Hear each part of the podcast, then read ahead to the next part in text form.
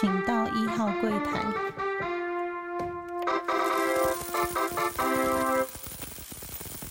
大家好，欢迎收听注意事物，我是主持人 Q&A。那小孩子他们已经快要准备在打包，然后在整理行李。下周呢，可能我们一家人就可以团聚了。那到此，他们每天都会跟我说讲很多电话的情况之下，就是知道他们到底有多么的期待。那他们也有，就是每天都说哦，我要去那边了，我好期待啊之类的。那他们也刚好正值在期末考的时候，那也呃准备起来会比较吃力一点点啊。那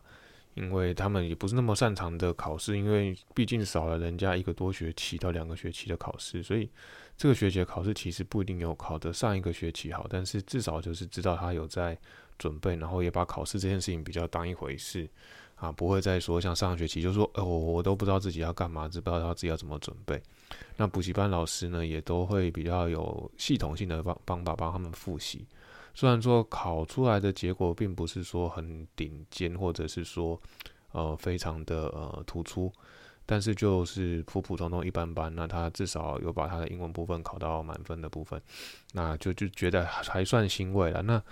国语跟那个数学的部分，其实我也透这一个一两周，也透过很多电话的方式来帮他做复习啊，或者是叫临时就是想到什么题目就考他一下。但是可能也他比较容易粗心，然后有很多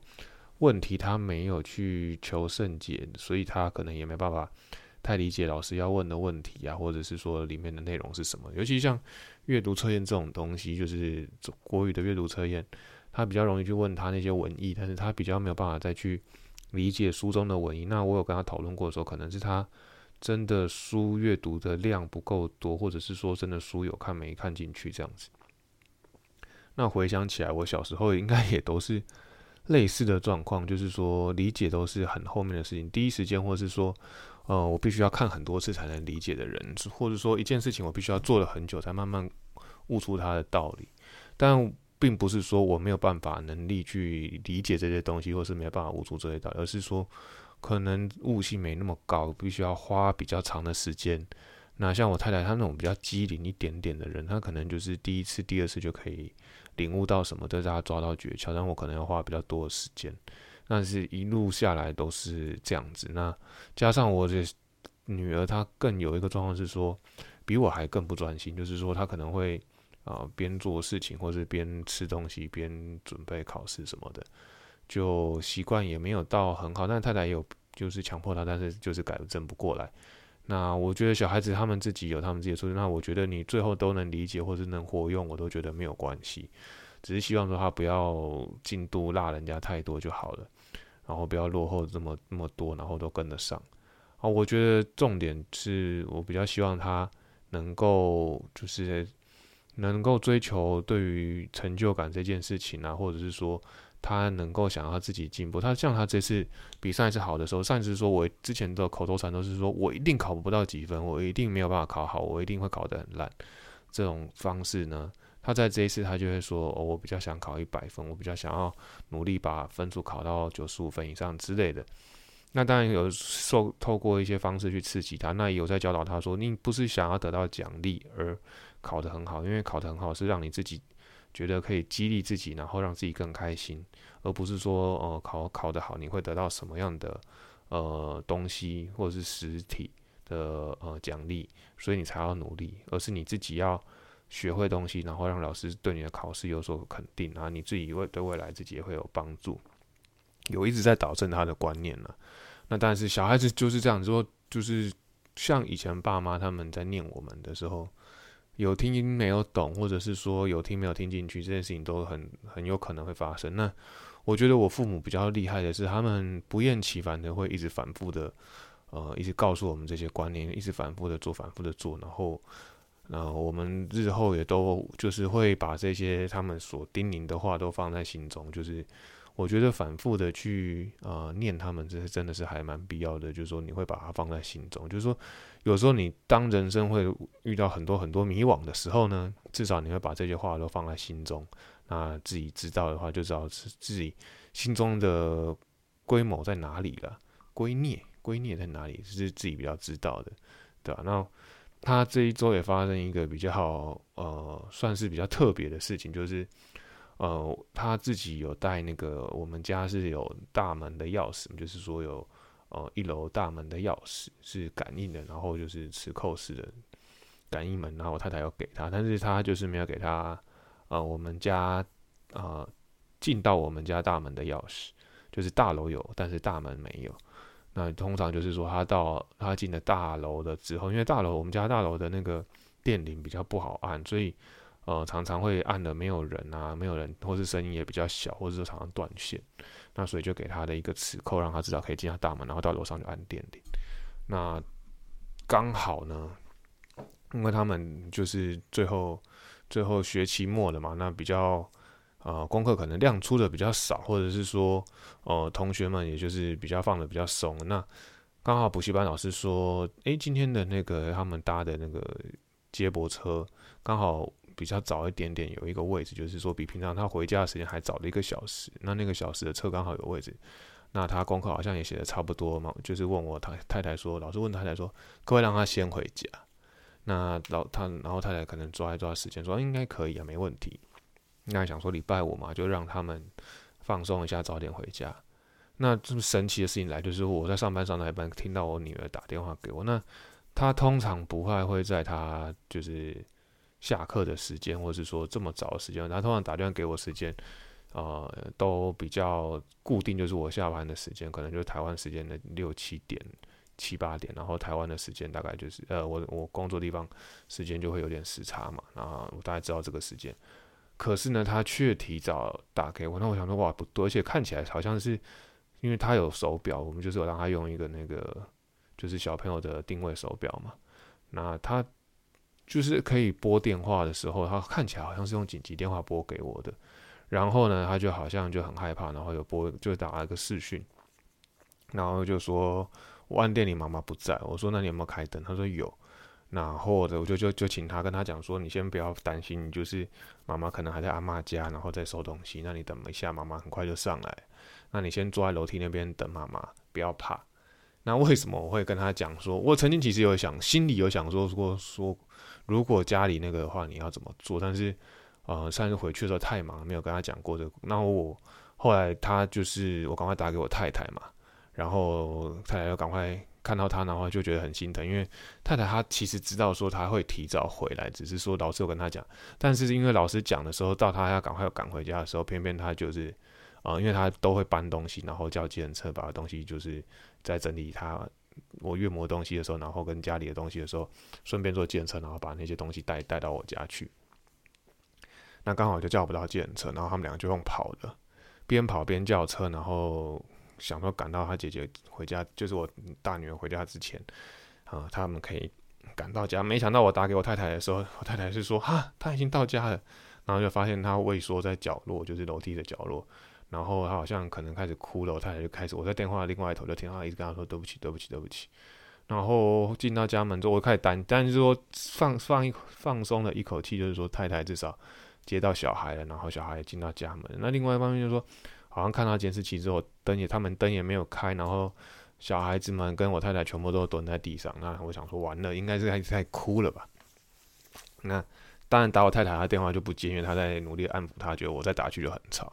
我就在打我女儿的手表，就是在跟她讲话。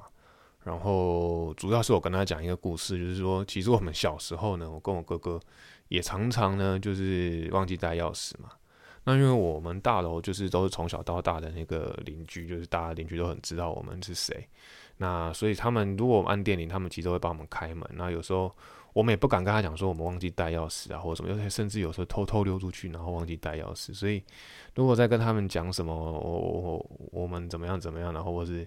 就是一定会被骂。那也不是说会被邻居骂，而是会邻居可能就会打给我爸妈，然后就会被我爸妈骂嘛。那所以呢，我们就按了电铃，然后就会坐在楼梯间等等，然后爸妈他们回来。那有时候是我一个人，然后有时候是我哥哥，然后有时候甚至是我们两个人，反正就是会有各种的组合。但是至少那时候，以前没有带钥匙之后，常常比较常是两个人。那甚至我记得比较夸张的时候，是我哥有时候偷偷带我出去打电动，然后打完电动发现，比如说门被反锁打不开，或者是说，呃，我们就是没有带钥匙，就是忘记带钥匙，两个都忘记带，那就当然就被锁在外面了。那回家当然是被痛骂一顿嘛。然后我哥可能会想尽办法，就说哦，我们是去哪里去哪里，反正最后都被抓到是去跑去打电动，就对。小时候就是，呃，在赌博、电玩或者电玩全面被市台北市政府禁之前呢，就是有一段呃禁所有的电动游戏，因为一些杀人案的关系，然后被所有的电动都被禁了。那在那个之前呢，其实台湾的台湾的这些电玩呢是。非常的猖猖獗的，也不能说是猖獗，就是说，呃，电玩是在很多那种干妈店里面就会有的。那小朋友就会就是拿着五块钱，拿着十十块钱，然后就跑去打，比如说打快打旋风啊，打超级玛丽啊什么的。然后就是这不是小超级玛是小玛丽，就是赌博性电玩。那我们当然就是我哥就会带我出去玩嘛，然后会玩三国志啊，或是说，呃，就是玩一些就是过关的游戏嘛，然后。总之呢，就是会被会总是都是都被妈妈抓到。那其实，呃，重点就是说，我们都会在我们家的那个两，我们家其实是一层两户嘛，所以就是中间会有类似穿堂的东西，就是电梯口出来，然后会有一个空间。那我们其实有时候都会把脚踏车放在门口，然后要是要去上学或是要去玩的时候，再把摩托车呃脚踏车牵出去。那其实我有时候就是在那个地方，就是练习骑脚踏车啊，或是。呃，就是在那边绕来绕去，然后等等门开，或者等妈妈回来这样子。所以我也跟我女儿讲了这个故事，然后她就原原来她才发现，因为她其实中间一直在哭嘛，那我就跟她讲说，我跟我哥哥你，我跟你阿贝啊，小时候都怎么样怎么样怎么样，然后都也帮被常常被锁在外面，然后锁外面不是像你真的妈妈没有回来，而是我妈妈本来就要叫我们自己回家自己开门，只是我们自己忘记带钥匙而已。就是那我们如果甚至是有时候自己是偷跑出去，所以如果我们自己。再打给阿妈一定会被骂，所以就只能就是反正你没带钥匙回家，就是等着挨揍嘛。那一定是各种奇怪的原因啊，会造成什么功课也没写啊，然后澡也没洗啊，饭也没煮啊，什么各式各样。所以我妈如果像上一次有讲到，就是说呃，在一定的时间内，我妈发现我没有回家的时候，那她就会狂打电话。那当然她应该可能也抓得到说我们就是没带钥匙什么的。或者是说，我们的管理员，其实我们的大楼是有管理员，那管理员我可以跟他接电话，然后打给我妈，跟他讲说我被关在外面，什么忘记带钥匙。所以其实我妈大概都会清楚大概一些状况，然后或者是我妈有管理员的电话，所以她可以问管理员说我们到家了没。那就是安抚他之后，就跟他讲这些故事之后，他心情就比较释怀啦，就是说他比较不会再呃那么的难过啊，他也知道说哦不是只有他这样子，小时候。呃，爸爸也是这样子的啊，那只是嘛，而且我太太也跟他道歉，就说他真的今天是特例啦，因为今天真的比较早回家什么的，所以他才才没有没有办法适时的接到他，然后让他一个人在那边等。那其实我体感上觉得他没有等到很久了，应该等到五个十分钟，只是说他没有第一没有遇过嘛，第一次遇到。然后家里怎么按电影都没有人，他就开始慌张。我只跟他讲说，其实你很棒，你最棒的地方就是说，你知道要按打电话，用手表打电话给爸爸。我跟因为前一阵子我就有跟他说，譬如说，因为只有他们三个人嘛，所以，譬如假设妈妈感冒有很不舒服的时候，至少要紧急的时候，你要知道怎么找爸爸或者找阿贝，你要打给谁什么的。那他至少这几天就知道说，哎，他现在门被关着关起来，他要打个电话，他至少知道说用手表打电话，不论是爸爸接或是妈妈接，有人接他就可以得救嘛，或者他可以知道自己要怎么做啊。还好就是适时的让手表发挥了功用了。我觉得科技也让就是就是让你会更紧张。没错，但是也会让你更方便，就是相辅相成。像我就回想说，小时候我们如果什么都没带，那也那时候也没什么科技，但是他们就是有比较放心，或者说他们就是有办法让我们这样子，呃，快乐成长，然后 反正还是会大嘛，对啊。那现在就是说，你现在至少有这些东西可以比较方便处理，但是呃，也相对是不是造成，因为到底是社会。变得让人变得更紧张，所以你需要这些东西，社会变得更复杂，所以你需要这些东西，还是说，因为这些东西会让你觉得说，哦，我需要更多，我需要更安全，所以我需要去做一些突破，我需要买更多的东西去来做这些防护。到底是哪个因哪个果？我觉得也很难去真正的找出真正的原因啊。所以我觉得各有好坏，但是说至少说在我们这个时代，有这些东西可以帮助我们家长可以跟小孩子联络，我觉得真的非常的幸福。那也让小孩子突然就是也是学到一课，就是说最近也不是常常提到他们快速成长，这也是他们快速成长的一部分，就是说 该遇到的，诶这些临时状况，至少他们知道有怎么处理，他也至少也处理的不错。那虽然说他痛哭了一场，但是也让他知道说，呃，总是会遇到啦，就是说不是说。你会长大，那会有各式各样的状况开始会发生，只是说你要怎么样去克服这一些临时突发的状况，是我们比较想要告诉他的。那来到了比较特别的产业分析，那这一集想要跟大家讨论的，并不是说特别的一个呃大型的，譬如说产业类别，而是比较分的系列比较细的，叫做呃做轴承的。那什么是轴承呢？其实就是轴承的英文叫做 bearing，就是啊熊这个字或者是少这个字加 iron 去 bearing。那台湾比较就是本土的讲法都讲都讲北亚令骨。那听到人家在讲那个北亚令骨，大概就是做制作那个说培林呐，就是说会转的那个，说呃比较简单，大家平常常看到就是之前那个玩那个手指。手指陀螺、指尖陀螺那个东西，其实就是呃轴承的代表。就是如果像那个会转的东西，其实都是透过呃轴承。其实是世界文明一个还蛮重大的东西，因为它小呢，就是像我刚刚讲的指尖陀螺，或是说呃，或是有些玩具，或者说最简单的我们在玩的纸牌轮啊，或者滑板啊，它其实都有这个很重要的关键的零件。那在中型一点，比如说我们的车子啊，我们的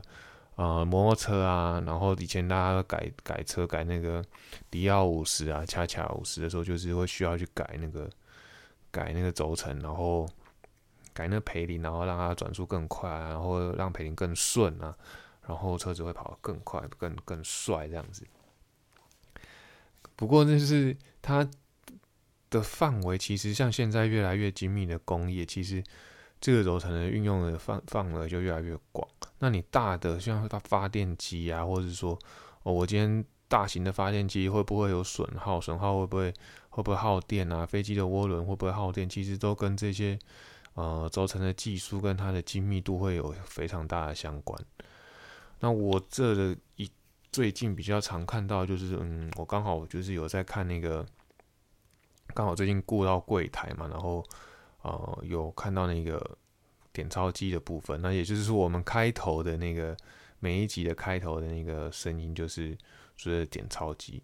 那点钞机其实里面也是充满了各种的轴承，就是滚珠啊、滚轮在里面，然后可以让那个滚点钞机它顺利的上去跑。所以点钞机是对于我们这个金融业啊非常重要，就是跟轴承可以连接的一个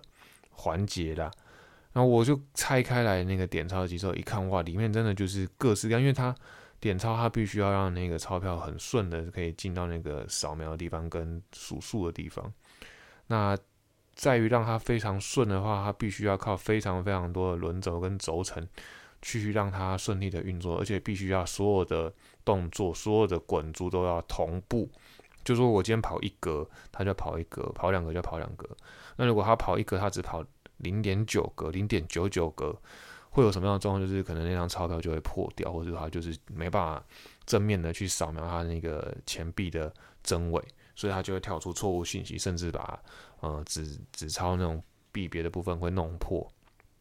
所以这个算是非常精比较精密一点点。那像我们在看那个印表机，它在喷啊，在在跑啊，其实里面应该也是有非常多印表机在在有一些轴承去。让这些同步的滚轴，然后用现在一些比较先进的 IC 去控制这些滚轴要同步的话，然后让它可以顺利的去做这些喷墨的动作。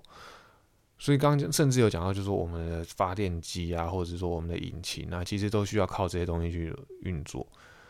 那为什么会突然讲到这个？除了刚刚在讲，我最近在看点钞机外，其实我早期在呃在跑一些各行各业的时候。也有发听过说这个行业在台湾非常的赚钱，那所以其实台湾在做这方面的精密度是非常高。就像早期台湾很多就是像新庄一带，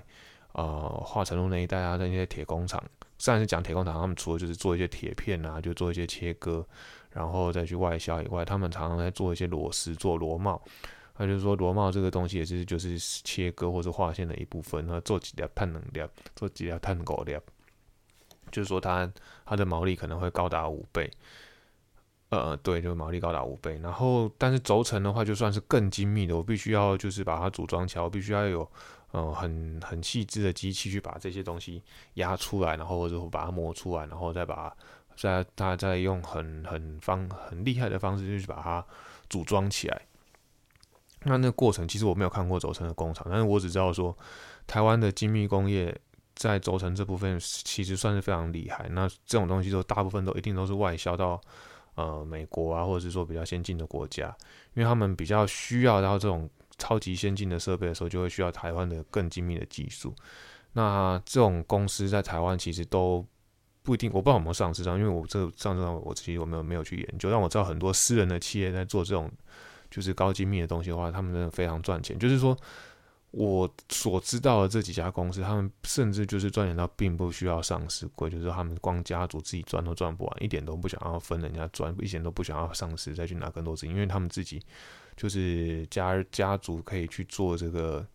呃分配，然后就在就外销到全世界，甚至在呃世界各地都有大概的工厂，因为他们有技术，所以可以直接去做一些技术移转的部分，然后再去做一些分点啊，就国外都有很多个点，然后再。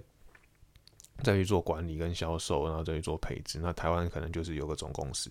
那甚至有台湾甚至有听到更厉害，说台湾只有总公司，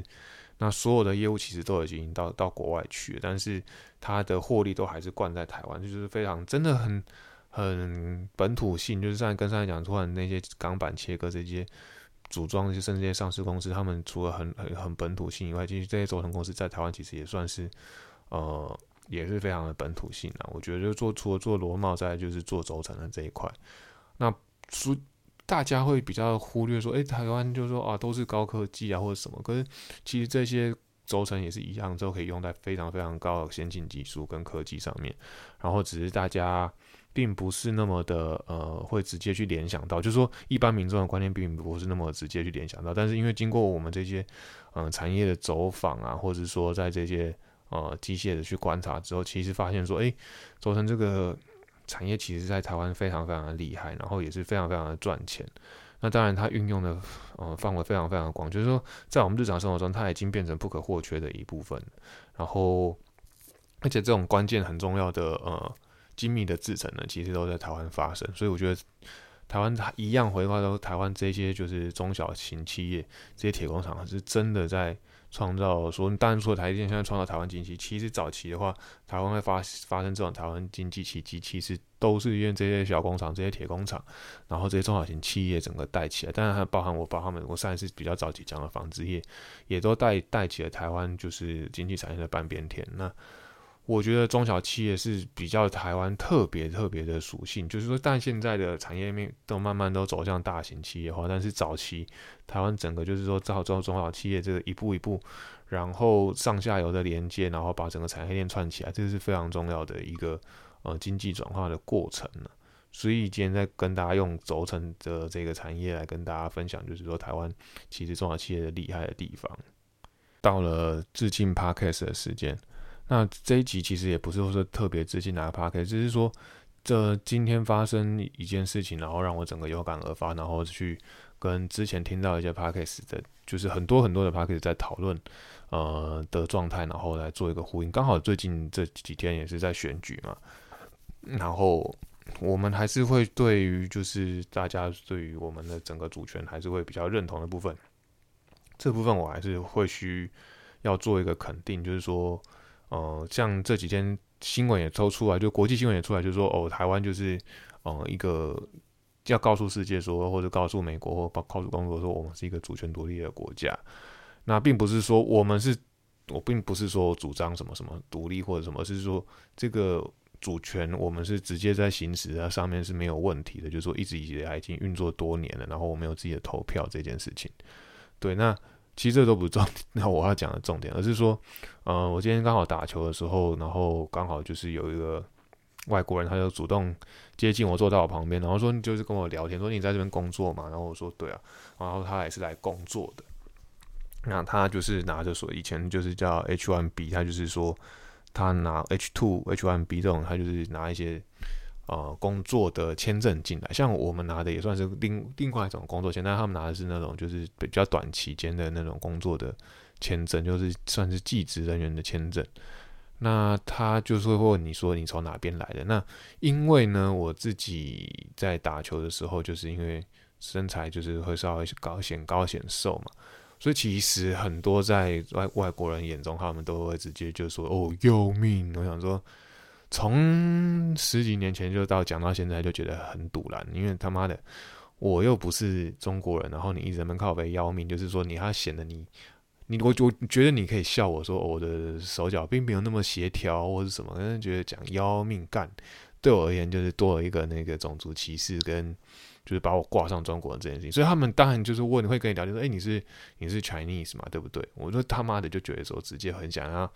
但是会忍住啦，就是会觉得不对。那为什么会跟 Parkes 连到关系？就是说之前比如说宋祖宇他们在他之前上百灵果嘛，然后他要讲说早期他跟大家就这么早这么早的年代就需要在上课的时候跟他们说：“哦，我们不是中国人。”那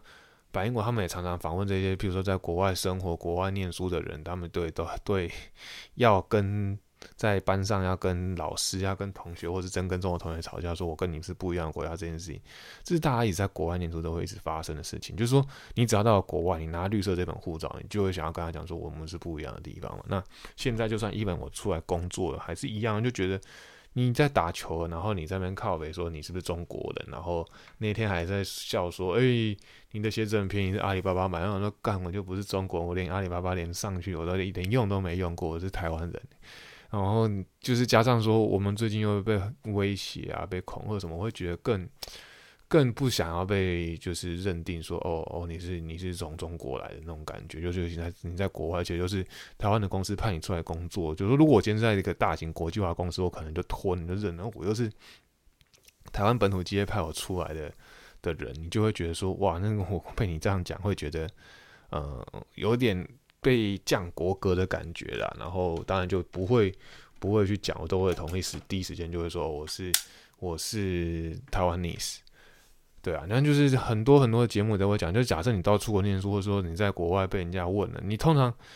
譬如说你自己出国去玩好了，那日本人会问你说，诶，去东京玩，然后问你说你是 Chinese 吗？你就不会，你就说我是台湾 nese 啊，我是台湾来的，Where are from？你都不会说哦，I'm from China，不会嘛？你顶多说哦，Republic of China，说 Where Republic of China？台湾，台湾，然后你还是会讲到台湾啊，就是说这就是跑不掉的地方。那当然，他一直问 Chinese，你就会。很直觉说哦 no no I'm Taiwanese，然后然后他就会说你说诶，那台湾跟哪里很近啊？跟日本很近啊？跟菲律宾很近？对不对？说对啊，就是都很近，大概就是飞机都飞两三个小时就到。所以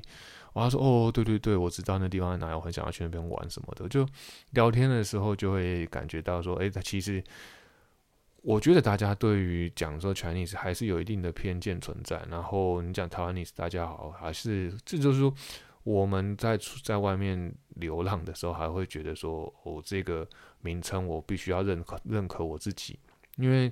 呃，大家如果说台湾 nese，大家还是会对你有一定的尊重。要讲 Chinese，可能我觉得他们都带一点点比较鄙夷的眼光啦。我觉得真的是不可避免。就是说，当然我我我也可以直接说，哦，我就是 Chinese 或者是什么，但是就会被。有一种比你的眼光，我就觉得不想要这样子。那当然，他你讲我是，我想我是台湾历史，你还比喻我的话，我就会更不爽啊。然后你还讲我是台湾，我就已经讲我是台湾历史，说 No，you you are Chinese，you are not 台湾历史的话，我会更不爽。我会直接跟他讲说，哦，我们就是一个很冲突的两个国家啦，所以你也不要这样这样讲，因为我没有办法认同我自己被讲是中国人这样子。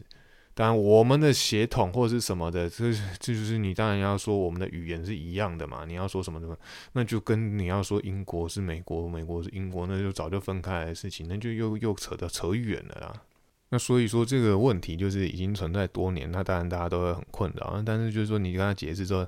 还好，今天呢遇到的就是朋友，就是都很和善，他只是善意的问你，然后他也很想要多认识你，因为他自己也是在在外打拼的，然后就会有那种惺惺相惜的感觉，所以大家大家在外面一起出国，然后都是算是拿工作签证出来工作，然后再努力的在呃这个地方求生存，然后看大家分享一起怎么努力啊，然后心心酸呐，然后就觉得哦聊聊起来就觉得还蛮开心的。只是说一开始你要介绍你是哪里人的时候，就会比较辛苦一点点。到了认识世界单元，那今天为什么会想要讲这个地方呢？这个地方是呃多米尼加，然后 Dominica Republic，然后我们去的地方是彭坦卡纳。那为什么突然会想要再讲这个地方？就是最近刚好在跟同事们讨论到邦交国的问题，然后就想，哎，对啊，以前其实呃在中南美洲，我们就是中南美洲，其实如果有有设点的话，其实在那边工作也不错，只是说自然会稍微比较危险。然后，但是我们去过美常去中南美洲玩嘛，就跟太太中间有常常去中南美洲玩的经验。然后再加上说，诶，这些战乱国就是比较混乱的国家，以前都是我们邦交国，然后现在当然都一一的就断交了。然后他加上在讨论那个度假村这件事情，然后就回想到说，其实我们有去过多米尼加这个地方叫做彭唐卡纳，彭唐卡纳它就是一个专门就是给呃美国人来度假的地方，所以它那边真的都是度假村。那对于我是就是认定的度假村呢，你譬如说你至少要有。几个场馆嘛，然后你餐厅至少要有一定的数量以上，然后你至少要有自己的游游泳池，是有一定范围的游泳池才叫做 resort。然后我们去普唐卡纳比较夸张的是说，它你点到点中间的你都是必须要就是叫车的，是有点像我们上一次跟大家分分享说我们去清景泽的那个或西诺亚一样，其实它因为它下我们去的时候刚好有点下雪，那所以它点到点中间它都有。就是有有轿有轿车，然后去去载你这样子。那像这种比较中美洲这种热带国家呢，它其实都就是都会有那种就高尔夫球车会载你到任何地方，所以你只要呃拨个电话，或是说就是呃就是先跟他约好时间，其实他都会载你。比如说我现在要去海滩，然后他就从你的房间载你到海滩，然后跟他说那我要去哪一个餐厅吃饭，然后他就跟你说哦你的今天的餐厅大概在哪个地方，我载你去。然后跟他说，那我要去去去游乐区，比如有荡秋千的地方，然后他就会载你去。那当然，比如说你到一半走到一半，然后我们有中间有走到一半，就是去逛他的花园，走到一半，哎呦，下雨了，下雨，然后就到一个点，然后车就等车来，然后再把我们载回去。那就是说，它度假村的范围是这么大的。那我相信，就是在一些东南亚国家，不论是那个印尼啊，然后马来西亚，一定也有这种地方。那我们是去就是中南美这个地方，然后。呃，我觉得他的餐就是说没有像之前介绍上一次介绍坎昆啊，或者是说我们去 Puerto Rico 那种就是 all you can eat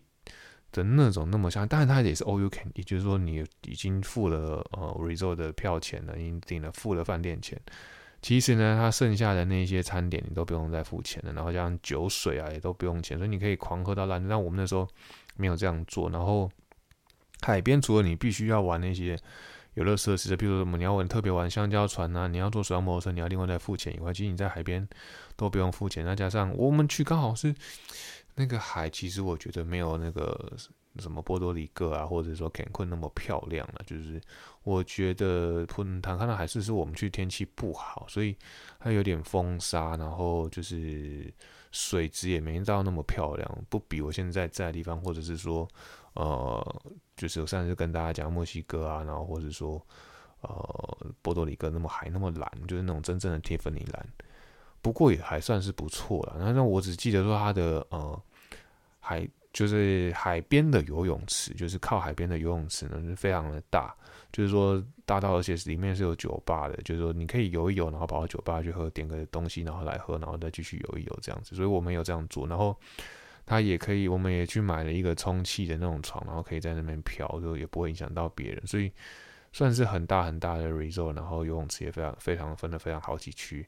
然后我是因为平常我们旅游都是会跟我们另外一个同学的夫妻一起去，可是这次是说我们两个，因为他们那时候已经去欧洲旅行了，然后就我们两个夫妻自己去。那去了四天三夜的行程，然后这样行程就是我妈跟我说，你不要让你爸爸知道嘛，然后。你们就是低调一点去玩就好了，因为爸爸那个时候可能有点不舒服，然后你们还去玩的话，你们就低调一点。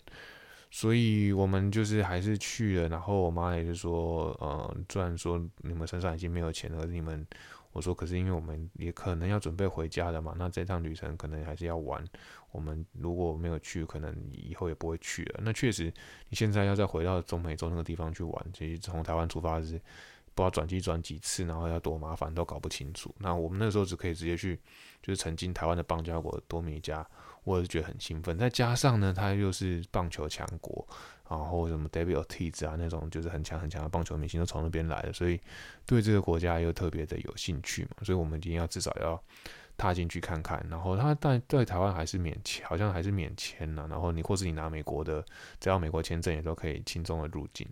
所以你就是从呃他饭店 resort 的门口，他就是 check in 的，就是在一个类似茅草屋那种很很度假风情的地方开始 check in 之后，你就开始整趟旅程就开始有。